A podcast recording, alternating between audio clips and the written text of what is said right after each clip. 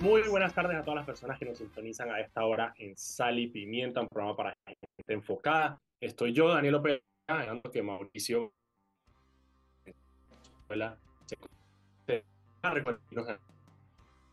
Instagram y también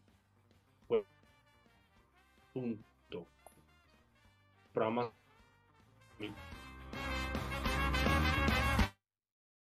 eh, se te está cortando, Daniel.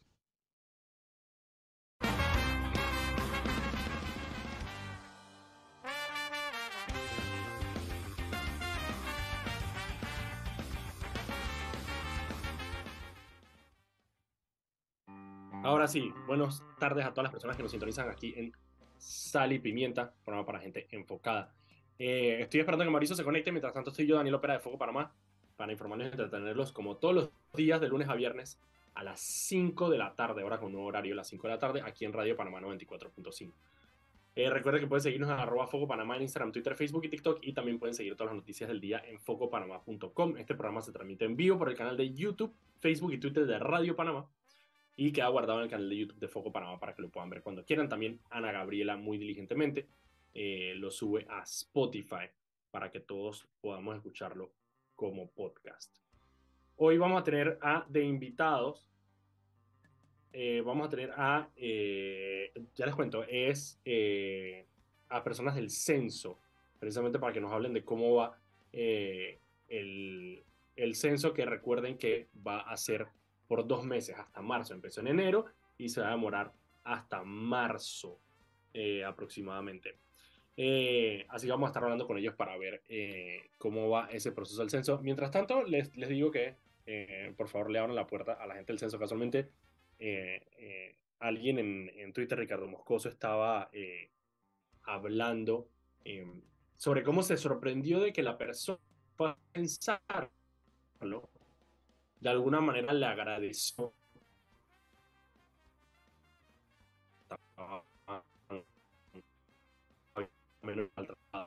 eh, video para ver si eso agiliza un poco el tema de la, de la, de la voz. Ok, eso. Eh, y quería hablarles. Eh, ok, hay varias noticias del día de hoy. La primera, los hermanitos Martinelli eh, fueron notificados eh, apenas llegaron al aeropuerto antenoche. Eh, según información judicial, las, em, se notificaron de los procesos que tiene, que son dos procesos. Tiene el proceso de Blue Apple y el proceso de Odebrecht, que los dos tienen juicio este año. y aparentemente entonces ya fueron notificados de eso, lo que les salvó de una ida al órgano judicial a notificarse. Seguimos escuchando críticas precisamente por ese trato VIP que le habrían dado eh, a los hermanitos Martinelli por dos razones. Uno, no hay una sola foto de los hermanitos Martinelli eh, llegando a, Panamá ni saliendo del aeropuerto. Eh, y por el otro lado, este tema de que los hayan notificado ahí, que, ojo, es muy conveniente, qué bueno que los hayan notificado precisamente porque eso de alguna manera los responsabiliza y saben que tienen que venir a, Daniel, Daniel, Daniel, yo no voy a permitir que tú empieces el programa hablando de esos señores, porque todo lo que pasó en Estados Unidos no tiene nada que ver con el proceso judicial en Panamá.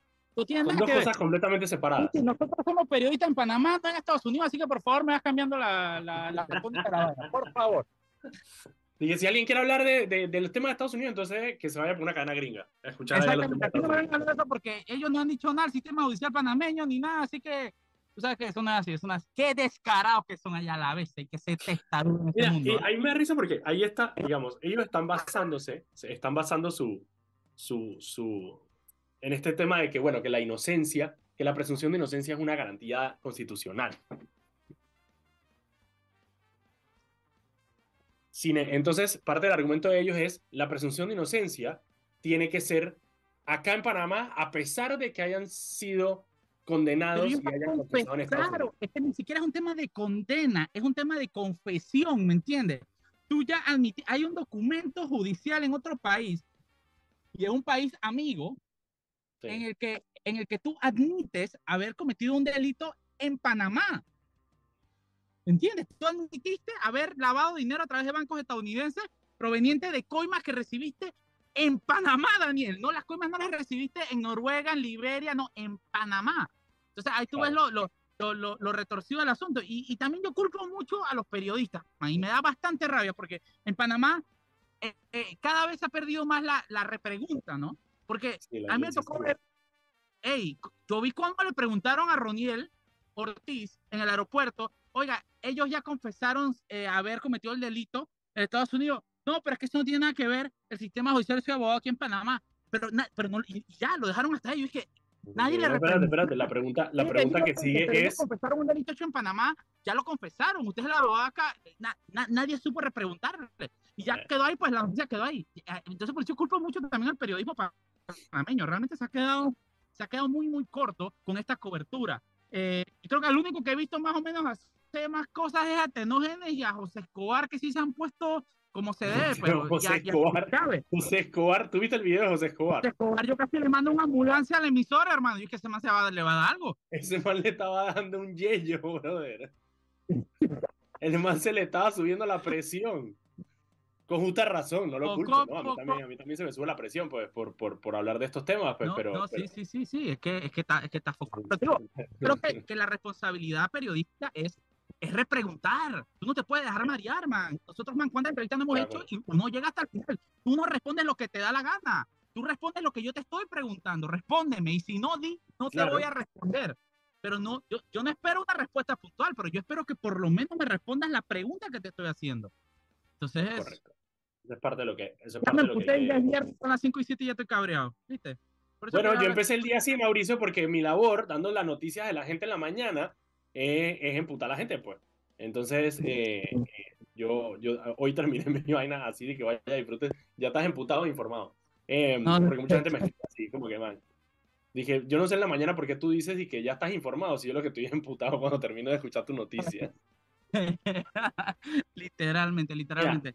hablando de- del tema de los hermanitos Martinelli y hablando del tema de la repregunta y, los, y, y el periodismo, em, pasó algo también hoy, y es que el fiscal, el procurador Caraballo, eh, estuvo atendido a los medios. em, Ah, eh, eh, eh, yo- para salir ajá, de esto. ahí te cuento que me emociono. Dale, y le preguntaron, y le preguntaron, creo que fue, creo que fue el, el corresponsal de F, si no estoy mal, el que le preguntó eso. No estoy seguro si fue Juan José, Rodríguez, amigo mío, el español, de AFP. ¿no? El AFP, AFP. la vaina. Es que no, no, sabía si era el de F o FP. No, porque es español. preguntó lo que nosotros también teníamos la duda, que es, espera un momentito, ¿dónde están los hermanos Martinelli? Porque él dijo, nosotros estuvimos, nosotros como medios y ellos como agencia internacional estuvieron en el aeropuerto esperando que ellos salieran, nunca salieron, entonces él hizo la pregunta que había que preguntar, que es, ¿los hermanitos Martinelli están colaborando con la justicia? Y Caraballo tiró un chifeo, pero monumental, que dijo que no, lo que pasa es que el tema de ellos ya es un tema del órgano judicial y no del Ministerio Público.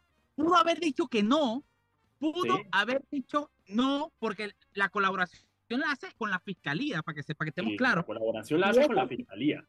Exactamente. Y ese chifeo que dio, yo creo que dice todo.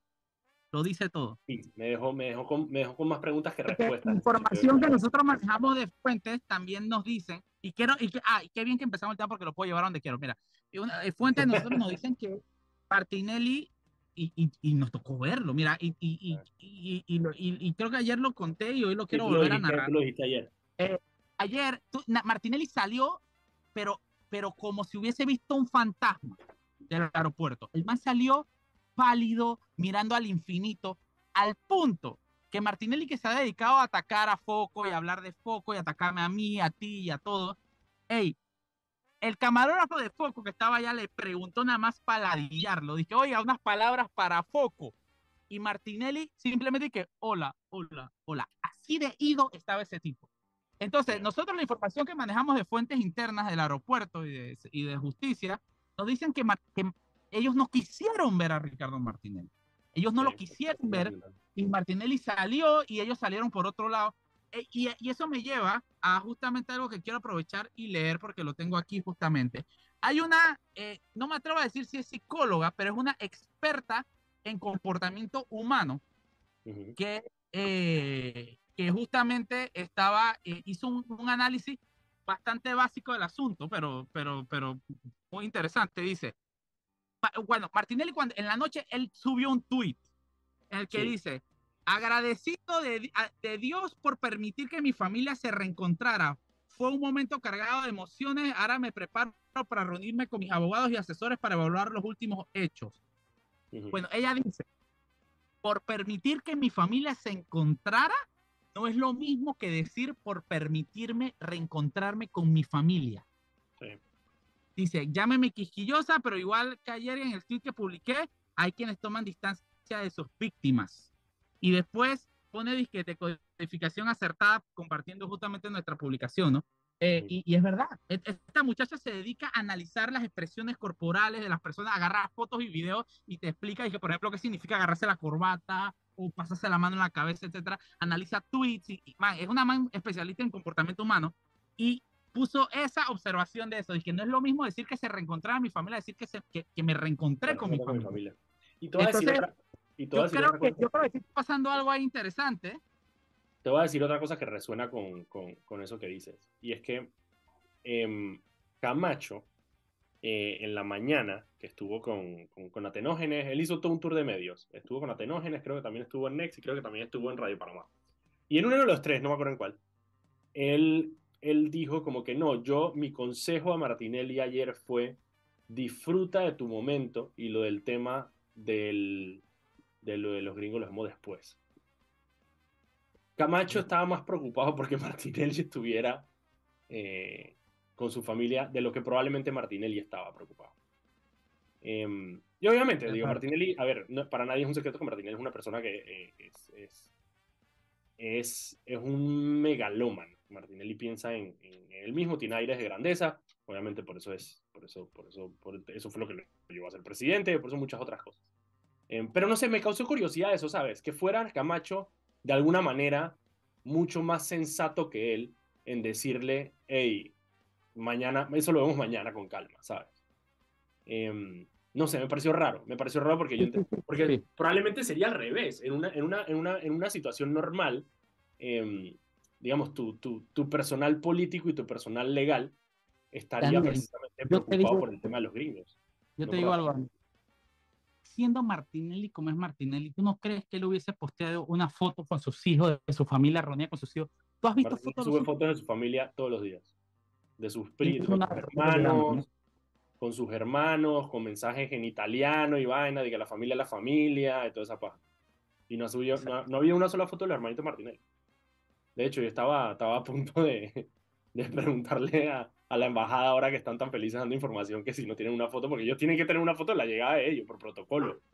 Mira, sinceramente, yo no, yo, no, yo no he agarrado el tiempo de, de, ponerme a consultar las fuentes ahí, pero yo sé que yo la consigo de aquí a, mañana.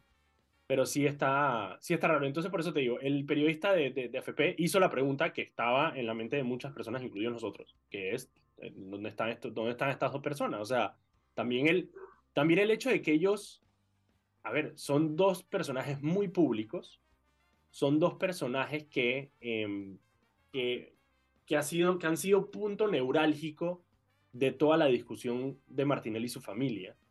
Em, y el hecho de que no haya habido una sola foto de la llegada. Y nosotros odiamos acá, o sea, hasta, o sea, hasta Nidal Wackett, que también lo consideran ellos y la familia Wackett y su entorno como una víctima, de toda esta situación de la lista Había fotos de la llegada, del reencuentro Cuando con su lo recibieron fue, claro, hicieron una fiesta allá en Colón, en, el, en la urbanización esta donde ellos tienen sus su, su casas, o sea, que era lógico, ¿no? O sea, esa es la manera que tú esperas que se reciban a unas personas que tú has ido publicitando como víctimas de una persecución política.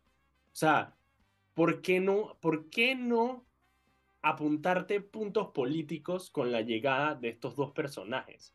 en una persona que aprovecha cualquier ocasión para apuntar puntos políticos.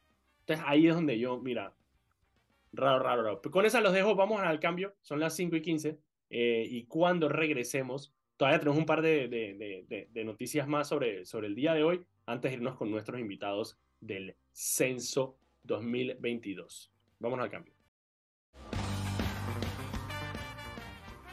Y estamos de vuelta aquí en su programa Sal y Pimienta, un programa para gente enfocada. Estamos aquí Mauricio Valenzuela y yo, Daniel Opera, de Foco Panamá, para entretenerlos, informarlos como todos los días, de lunes a viernes a las 5 de la tarde, ahora con nuevo horario, aquí en Radio Panamá 94.5. Eh, recuerda que puedes seguirnos en arroba Foco Panamá, todas las redes sociales, y también pueden seguir las noticias del día en focopanamá.com. Este programa se transmite en vivo por el canal de YouTube de Radio Panamá, en el canal de Twitter también, en el canal de Facebook también de Radio Panamá, y queda guardado para que lo puedan escuchar cuando quieran en el canal de YouTube de Foco Panamá. Antes de continuar con el programa, vámonos con Anet, que tiene unas palabras para nosotros. Adelante, Anet. Metro de Panamá informa que de lunes a viernes el horario de operaciones inicia desde las 5 de la madrugada hasta las 11 de la noche. Los sábados de 5 de la madrugada a 10 de la noche y los domingos y días feriados de 7 de la mañana a 10 de la noche. Adelante muchachos. Muchísimas gracias, Anet. Ok, Mauricio, no sé si con eso agotamos las noticias sobre eh, los hermanitos Martinelli y compañía. Creo que sí, ¿no? Eh, para ver, a ver, a ver, a ver, a ver. Ahorita eh, ellos tienen fecha de audiencia, ¿no? Sí, ellos tienen fecha de audiencia para Odebrecht, que es el Ah. 16 de agosto, creo. No estoy seguro si es el 16, pero definitivamente es en agosto. Y el caso Blue Apple tenía fecha de agosto del año pasado, 2022, pero se suspendió. Entonces, ese caso está pendiente de nueva, de nueva fecha. Me dio risa porque salió Carlos Carrillo, abogado de ellos en el caso Blue Apple, dice que, dice que hablando de que no, no, hay pruebas que evacuar en Blue Apple. Y le preguntando de Brecht, él dice no, no, no, Blue Apple. Claro, porque el de Odebrecht sí ya tiene juicio fijo, en cambio, en cambio Blue Apple está, es- efectivamente está pendiente todavía de unas, de unas pruebas, así que todavía no hay caso Blue Apple. A ver, debe ser este año igual eh, que los otros porque ya tenía, eh, ya tenía fecha para, para agosto del año pasado, así que debe ser también este año, pero bueno, ellos tienen que enfrentar esos dos. Eso fue lo que resaltó Caraballo, lo único que me gustó que resaltó Caraballo, eh, que dijo, mira, irrelevante, irrelevante de, las, de lo que, de lo que pueda pasar con la designación de Martinelli, la vaina que él dijo, y me parece bien porque él dijo, hey, yo en el Ministerio Público no tengo nada, o sea, con la, el tema de la designación de Martinelli, a nivel de Ministerio Público, no tengo nada Ah, que esto- hacer. volvemos al tema, volvemos al tema Wacket. Esto es una decisión soberana de los Estados los Unidos. Estados como Unidos. Y ojo, no tiene nada que ver con Panamá. Panamá es un país soberano y que no sé, man, Estados Unidos es un país soberano y decidió no querer Exacto. admitir a esta gente en su familia y decidió no querer que sus empresas hagan negocios con esta gente porque para ellos estos tipos son delincuentes. Entonces, eh, así reclamarle a un funcionario panameño por una decisión que toma el Estado, de- de- el gobierno de los Estados Unidos es la cosa más estúpida que hay. No solo eso, y también hablar de que Estados Unidos está teniendo de alguna manera injerencia. A ver, injerencia tiene en otros sentidos. Poniéndolo, designándolo en esta lista, no es la manera en que Estados Unidos está haciendo injerencia. La- Ellos en y- ese momento lo que están diciendo es, Eh, eh, me, me da risa porque ellos, tú te das cuenta porque me dio demasiada risa, Daniel, ver, luego de que Blinken saca este comunicado, Putin dinero corrupto, eh, hubo como un, un lapso de dos, tres horas en que los call centers no sabían qué decir. Entonces estaban como tanteando ideas estaban y- y tú disparando de todo. de cuentas recién creadas diciendo y que, eh, pero el PRD es más maleante. Eh, y después otras cuentas, eh, un poco, después como que cambiaban las mismas cuentas y el, y el comentario de que, pero los que siguen en la lista van a ser eh, Gaby, Nito y Blandón. Y después cambiaban la vaina. Entonces, llegaron al final eh, eh, en, la, en la vaina, ahora es, eh, en su, chuchi, en su, en su línea de pensamiento y de comunicación, ahora es decir que se van a, a perder trabajos si meten a este man en la lista. Yo dije, chuchi, Ah, ya Ah, bueno, ahora la- yo, había, yo había escuchado otra línea que es que, que si Estados Unidos no nos quiere China así. Esa Ah, no, no. que estúpida, esa es estúpida. Pero, pero, pero, pero al final, ah, chuchi, había una, tenía Martín un poco de gente comentando y la vaina es que no, que, que eh, Estados Unidos no define si alguien puede correr o no, no sé qué. Y yo dije, más, es que la medida de Estados Unidos no es para eso, pero nos somos muy estúpidos si queremos que un delincuente corra, ¿no? Dice más de nosotros como panameños que de Estados Unidos como país, ¿me entiendes? Es una vaina que mega... Los tipos de que ellos no me van a decir que Martínez no puede correr, que no, pero sí te están diciendo que el tipo es un delincuente, que está involucrado en tal, tal, que sus hijos confesaron, bla, te está diciendo todo eso. Y tú aún así quieres que corra, eres un imbécil. Correcto, correcto. Y por eso te digo, el tema de injerencia me parece una tontería porque es igual que, el, igual que Wackett con la lista Clinton. Es decir, Estados Unidos, ellos decidieron eh, que no quieren, en ese momento lo de Wackett, ellos decidieron que ellos no querían tener negocios con, las con, las, con las empresas de Wackett. ¿Por qué? Bueno, porque consideraban que Wacket eh, estaba en ese momento, creo que era la, la, la, lógica o el consenso, era que las empresas de Wacket de alguna manera estaban financiando operaciones em, que Estados Unidos no quería pues, y no le parecía. Entonces simplemente dice, esas personas, yo no quiero que tengan negocios conmigo. Punto. ¿Ustedes qué hacen en Panamá con él? Eso no es problema mío. Exactamente. Algo que tiene que entender la gente es que incluso la información que sale, man, ustedes, hey, miren todas las películas de, de espías y de, todo, Misión Imposible, vean todas las películas que ustedes quieran de espías. Bueno, eso, multiplíquenlo por mil y es, realmente, es lo que realmente pasa. Entonces, ¿ustedes creen que el gobierno de Estados Unidos va a revelar todo lo que sabe de Wacket en un comunicado del departamento? No, ellos toman la decisión, te lo ponen de una forma muy general, pero si ellos, ellos tomaron la decisión de meter a Wacket por estar, según ellos, financiando operaciones de grupos terroristas, es porque esos manes tienen hasta la foto del intercambio de dinero de los manes. ¿Me entiendes? pues esa cantidad de filtros por los que pasa una decisión como esta.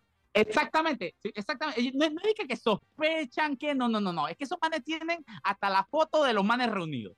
Así que, así que tampoco seamos pendejos y, queramos, que, querramos ver la mentira. Así que no, pero mira que Nidal lo, soltaron, no. Nidal, Nidal, Nidal era una ficha de sexto décimo nivel en la cuestión. Pregúntase a y tengo, entendido que, y tengo entendido que parte del tema es que Nidal aceptó su responsabilidad. Exactamente.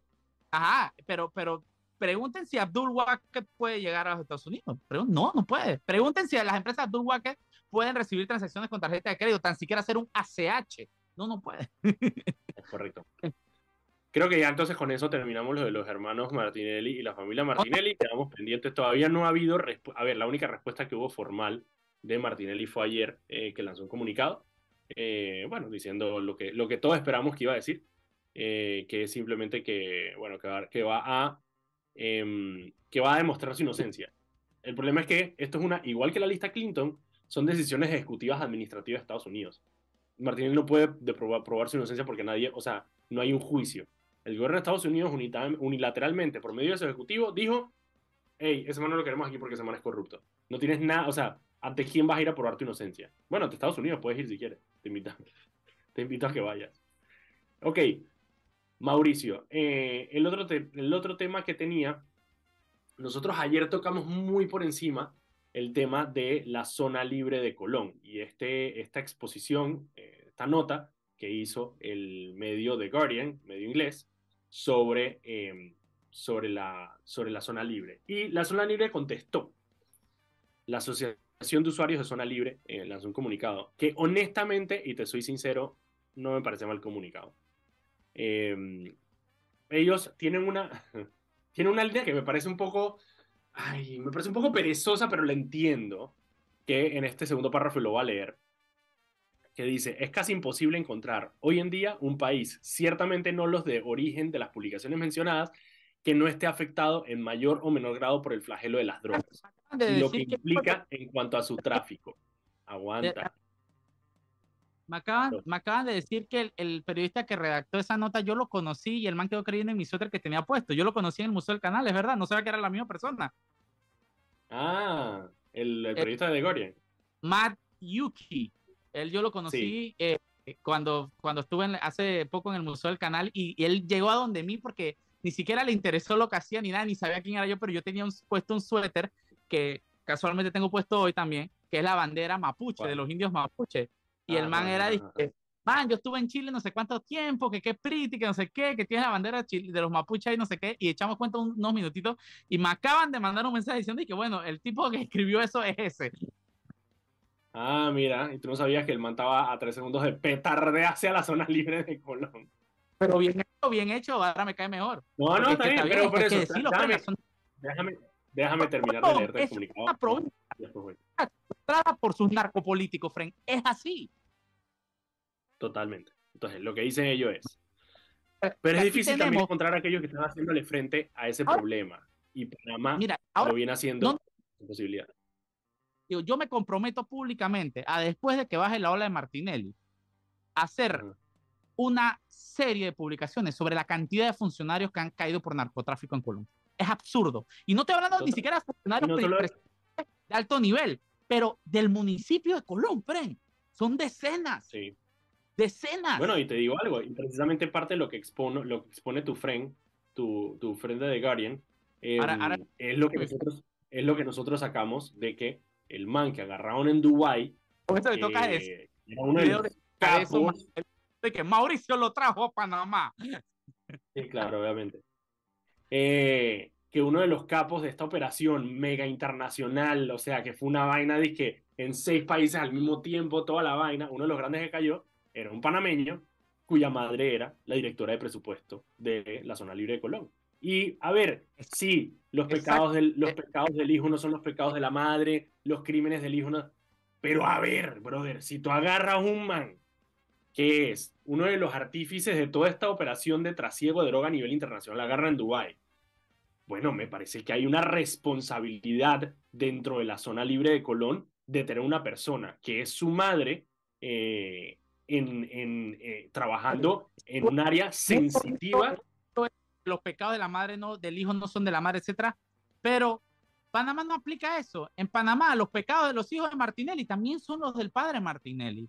Bueno, En pero es que Panamá- los pecados son por los pecados, son por los pecados del padre.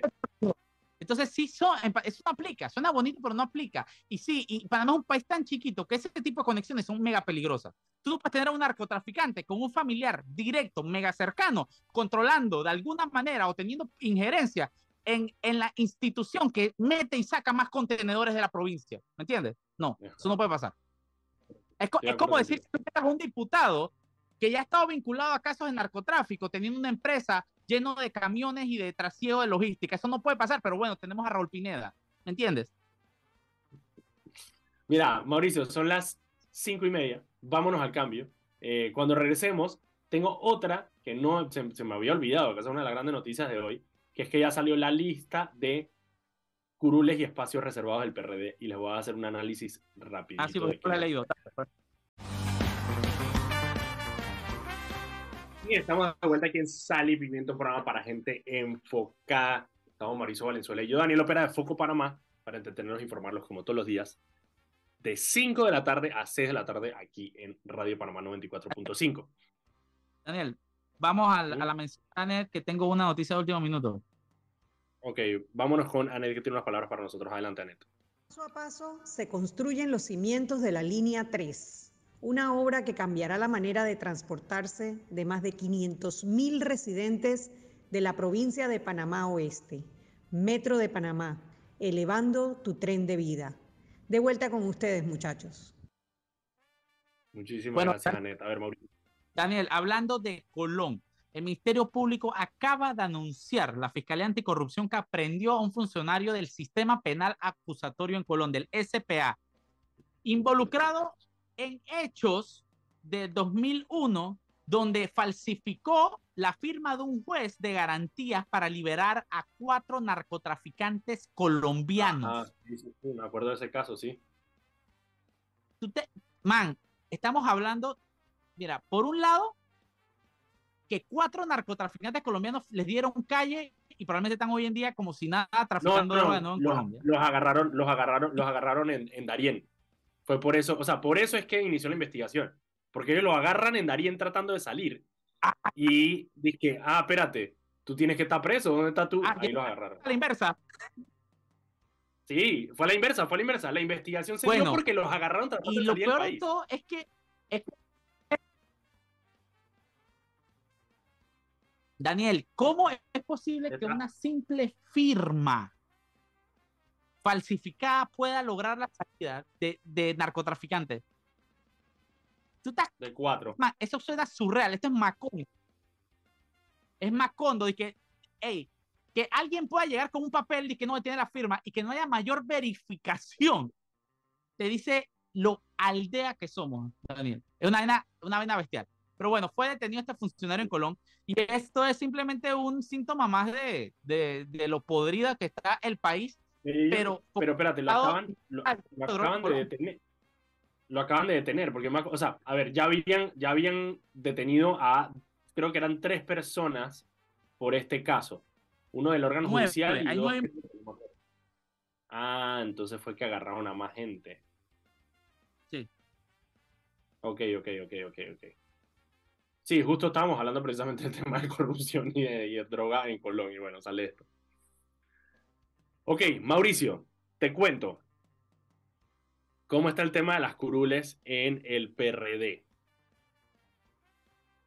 A ver, empecemos. En- vamos a empezar por las curules primero, porque obviamente también reservaron temas de alcaldías y representantes, pero quizá lo más jugoso está precisamente en las curules en la asamblea, así que voy a empezar por las curules de la asamblea. Tú, tú dime diputados y yo te digo si le reservaron la curul. Dale, para ver. Eh, a ver, eh, Zulay, Eh, no, porque Zulay ya, le, ya el, el, el PRD ya firmó una vaina donde dice que si tú estás buscando firma no, puede- no te van a postular, así que Zulay ya no está ni en la, ni en la ecuación está.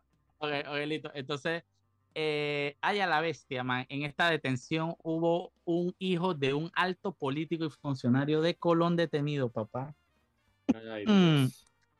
Dios. Ay, Dios, pero bueno, Mm. Vamos a ver, Bolota, No, Bolota, las, las tres curules del 3-1 eh, se van a... No, o sea, en el 3-1 hay cuatro curules y solamente reservaron una. Las otras tres se van a primaria. Así que a Bolota le sacaron alfombra y le dijeron, vaya, pele. siga tomándose foto con Martinelli, pendejón. Ahí está. Exactamente. A Bolota, el, el, el- Chuchito, hoy aprendí un término para referirme a Bolota. Hoy lo aprendí con un, un amigo colonense que acabo de conocer. Eh, pero bueno, no lo puedo decir en la radio. pero ya, A ver, ya no sé cómo. decir en la radio. Bueno, en realidad, el sobrenombre de, de, de, de, Jairo Salazar tampoco deberías poder decirlo en la radio, pero aquí estamos. Bueno, es, es cierto. Eso, eso- eso es cierto, eso es cierto. Eh, ok, Ok, eh, va. ¿qué más Benicio en el 1-1. El 1-1, Boca ¿Qué del más Toro pa- tiene dos curules. No reservaron que las que reservaron. No, no, porque no- o sea, es más difícil encontrar las que no reservaron. Ok, ok, ok. Se reservaron un montón.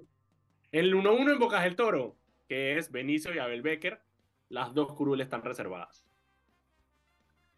Eh, Ok. En Penonomé, el 2-1, dos curules, las dos curules reservadas. De hecho, todo Coclé eh, reservaron las curules. Eh, en Colón reservaron una sola curul. En- Te estás cortando, Mauricio, no te escucho. Me están preguntando por la de Arquesio. La de Arquesio, Arquesio es 12-1, ¿no? Es él o 10-1. Él es, ah, no, él es, él es, espérate, espérate, espérate, espérate. Ya te voy a decir. Chu, chu, chu, chu, chu, Arquesio, ¿qué? Dime qué, qué. Yo no sé cuál es el, el- el circuito. 13, eh, ah, él tiene que ser 12, Eh, creo. Él es 10-2. Ah, este. El 10-2, aquí está el 10-2, reservada una curul, es correcto, la reservaron, Reservaron la curula Arquesio. obviamente. Ahora, por eso te voy a decir, entonces, todo, todo Coclé reservado, en Chiriquí solamente una curul, de todos los circuitos que hay en Chiriquí, solamente una curul va a ir a primaria y es la curul número 2 de David, del 4-1. Eh, de ahí, bueno, Darien, todas las curules reservadas. En Darien reservaron, eh, reservaron una, en Herrera las reservaron todas. Eh, ah, no, en Herrera hay una que va a curul que es en el 6-1, pero el resto la reservaron. En Los Santos no va a haber primarias del PRD. En Panamá, ahí es donde viene la sabrosura. En Panamá va a haber primarias en Chepo, Chimán, eh, Taboga, que es el, el 8-1. En San Miguelito reservaron las siete curules de San Miguelito. Las siete las reservaron. No va a ir a primarias en San Miguelito, que es el segundo distrito más grande del país. No va a haber primarias. Y te voy a decir dónde está la parte ahí que a mí me... Raúl Pineda ya tiene su team. Y él, lo- y él ha sido muy público con cuál es su team. Ahí está Luis Oliva, está José Ruilova, el sobrino de él, el de Extreme Plaza. eh, Es Ruilo- Ruilova.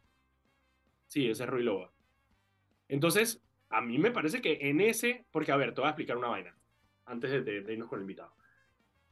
A ver, todos los partidos guardan eh, posiciones para alianzas, eso es validísimo, y en eso Benicio tiene toda la razón, cuando él le dijo a Pero Miguel que Pero Miguel estaba desconectado de la vida y que hace mucho tiempo que no hacía esto porque ellos siempre guardan espacios para las alianzas. Eso es cierto. Tú guardas los espacios porque tú lo que no quieres es pasar una primaria y después tener que decirle al que ganó la primaria que se tiene que bajar porque tú llegaste a una alianza. Entonces tú lo que haces es que guardas esas curules de una vez.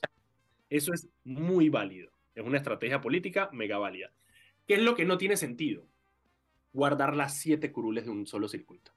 Porque tú no vas a hacer una alianza por las siete curules. Es mentira que tú vas a llegar a una alianza Daniel, ellos no las están guardando para alianzas entre partidos, ellos lo están guardando para alianzas entre facciones políticas dentro del mismo. Claro, pero por eso, te, por eso te digo yo, ahí es donde la crítica de Pero Miguel sí tiene sentido, porque no es que tú vas a llegar a donde el Molirena y le vas a decir como ficha de negociación que le vas a entregar las siete curules de, de San Miguelito. ¿Qué cosa? Digo, el problema de la crítica de Pedro Miguel es que tiene sentido, pero al salir de la boca de Pedro Miguel pierde todo el sentido. Total, bueno, pero así la vida, pues porque ellos están peleados entre ellos, pero eso no, no significa que no tenga razón en su crítica, por eso te digo. Al final, eso sí. están hablando, no están hablando de alianzas entre partidos, y yo creo que ahí está la clave. Eh, la alianza es, entonces están haciendo dentro del PRD. alianzas entre sus facciones internas, pero bueno, que sean por lo menos transparentes al respecto. Bueno, te, le estoy pidiendo transparencia al PRD. Transparencia al PRD, Daniel, nuevamente, ¿por qué estás gastando saliva y neuronas en pensar que el PRD tiene que darte transparencia, corrección, democracia? ¿Qué pasa, hermano? ¿Qué pasa? Ay, Dios. Sí, yo sé, yo sé. Uno a veces, a veces, a veces tiene un poquito de esperanza. Pero bueno. Eh, como, en, Finlandia y no, no, hermano, usted está. Sí, sí, sí, yo sé, yo sé, yo sé, yo sé. Pero bueno, ese es el tema de la situación en las curules en el PRD. Eh, les, le guardaron las curules eh, a la mayoría de los diputados de la Asamblea. Hay otros que no. Va a tocar salir y hacer ese, ese análisis. Les prometo que el lunes vengo con un análisis un poco más ya, porque eso acaba de salir hoy en la tarde, no me ha dado chance de revisar curul por curul para ver.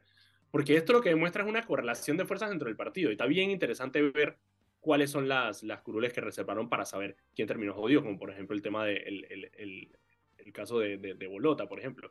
Porque después las curules que no se usan para alianza son llenadas por los, los comités eh, provinciales y los comités regionales que tiene el PRD. Eh, en las directivas. Así que va a estar bien sabroso dentro del PRD. Esperen un fighting enorme. Mira, vamos a hacer algo. Son las 5 y 44. Vámonos al cambio. Cuando regresemos, vamos a hablar con eh, la gente del censo. Ya nos está acompañando eh, Edgar Vázquez para hablar con él del tema del censo en el último bloque de este viernes. Por allá vuelta, ya me han censado, ya todo está bien pretty. Vamos a saber para que la gente entienda que. censaron? Eh, bueno, yo estaba en Italia cuando censaron mi casa, pero me incluyeron. Ah, ok, exacto, sí, igual yo. Dale, pues, vámonos al cambio y regresamos.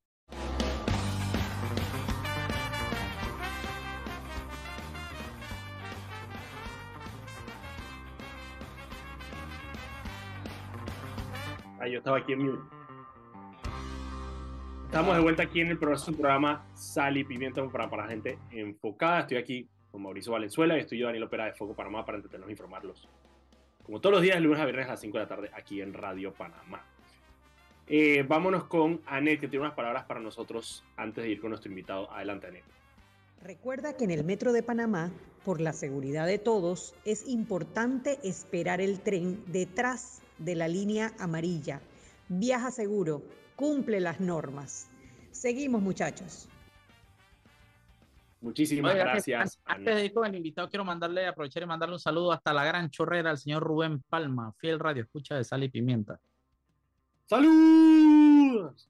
¡Salud! ya está con nosotros eh, Edgar Vázquez. A ver, Edgar, si ya está con nosotros. Sí, buenas tardes.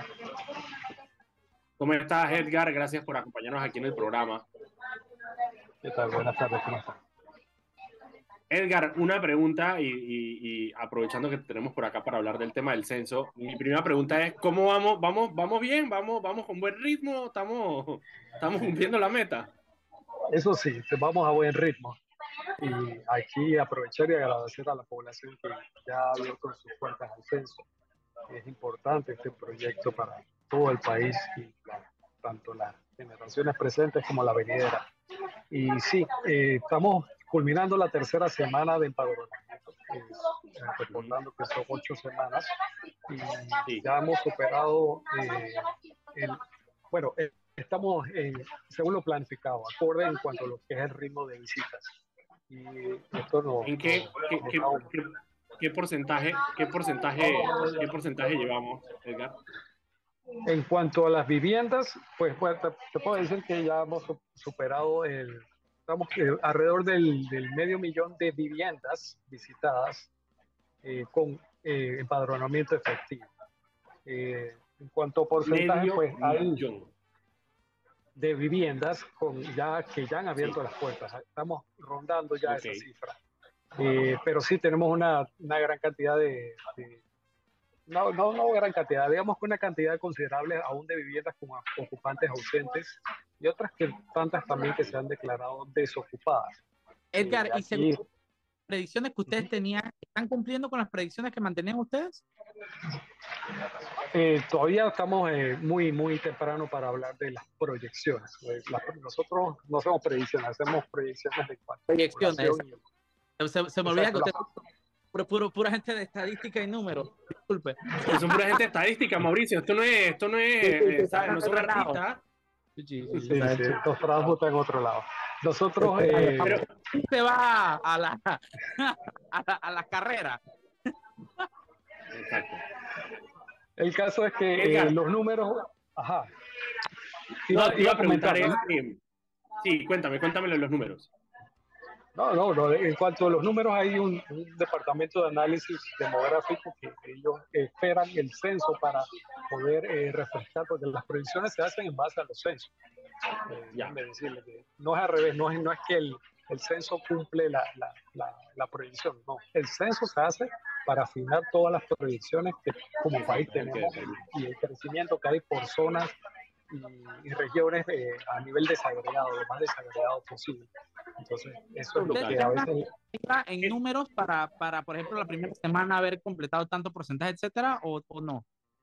Nosotros llevamos eh, para eh, medir el, el, rendimiento y el desempeño, el, la cantidad de viviendas, porque son visitas por vivienda. Ya teníamos un preconteo que hecho por el Departamento de Cartografía que desde 2016 empezó haciendo un recorrido levantando desde las áreas más distantes de Panamá y usando también imágenes satelitales y demás para actualizar toda la cartografía nacional.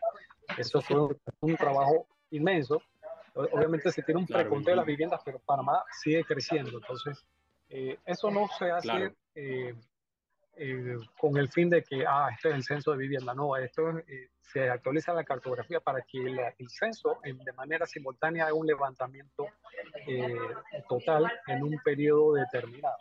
Que es este que estamos aprovechando que ya están ahí. Haciendo justo ahora.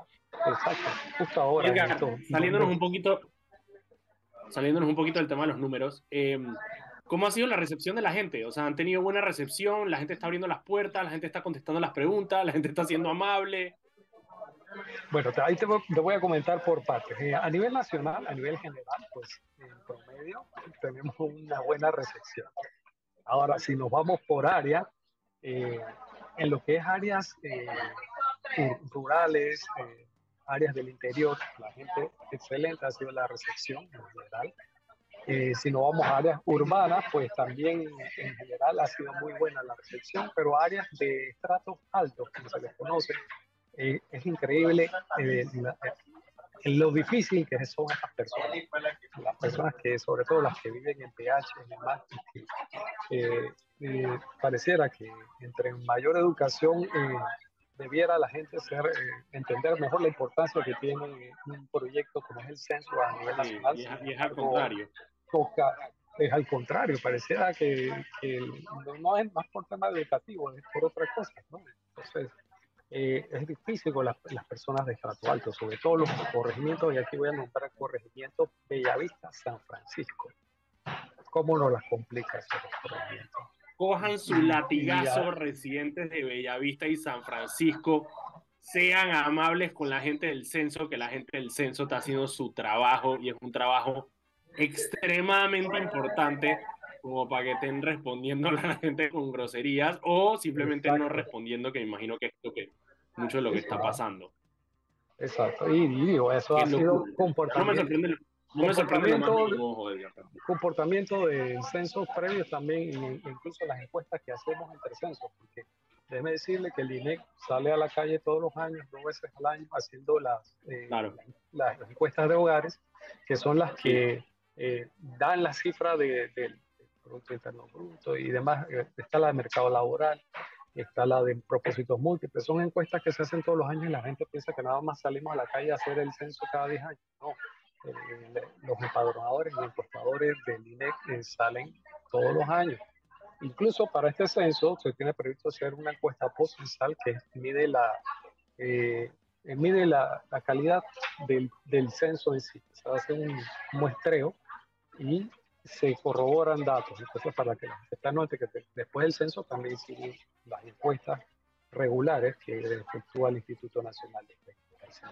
Todos son con propósitos estadísticos para medir el desarrollo del país, para eh, ofrecer datos, para, para dar cuenta de la realidad socioeconómica de nuestra nación frente al mundo y a su vez eh, ver todos esos indicadores, ¿no? indicadores sociales, eh, económicos y de, de, múltiple índole, de educativos y, demás. Sí, no es que, sí, como tú dices, no es que, no es que solamente salen cada...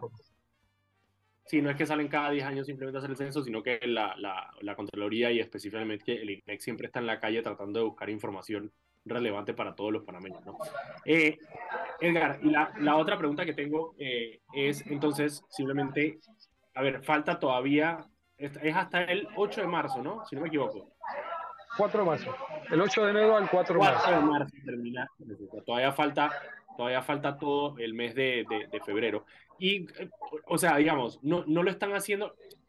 Estas fases que tú dices, porque ya estamos entrando en la tercera semana, eh, uh -huh. ¿hay alguna, cómo organizan eh, a dónde van? O sea, ¿lo hacen por, por geografía o, o, por todos los corregimientos eh, están los, los, los, las personas que censan? Ah, bueno, aquí la geografía juega un papel fundamental. Eh, sin embargo, para que sepan, se está haciendo simultáneo el censo en todos los corregimientos, en todos los lugares, pero sí Ajá. el empadronador tiene una carga de trabajo que va haciendo así como, digamos que como las manecillas de reloj, él va cubriendo espacios pequeños, que les llamamos segmentos, que puede ser que de repente okay. haga, haga que en una barriada la gente vea al empadronador de un lado de la calle, pero que a uno le esté haciendo la encuesta. Y después en la siguiente semana él, va del otro lado de la calle cubriendo su carga de trabajo, eh, teniendo en cuenta que la carga de trabajo más o menos oscila para un área urbana aproximadamente entre 40 y 50 viviendas que tiene ese empadronador durante la semana. Eh, por, por, semana.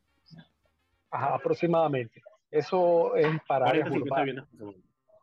Y eso, okay. eso ellos van haciendo ese recorrido y se le dan un, incluso una holgura por efecto de que ellos tienen que hacer revisitas. ¿no? Ellos, por eso tienen esos pads que se llaman claro. hojas de notificación, que están dejando a aquellas Ajá. personas que no están presentes en su vivienda para que se comuniquen, concertar citas, igual ellos están pasando. Ah, ok, explica, explica eso rapidito, quizás para las personas, explica eso rapidito, ah, no. quizás para las personas que no, que no lo sepan. Claro, por supuesto. Eh, el empadronador tiene un, una carga asignada, digamos que eh, está en, un, en, una barriada X, a, a, usar cualquiera de ejemplo, vamos a usar Santa Clara en Juan Díaz. San Antonio.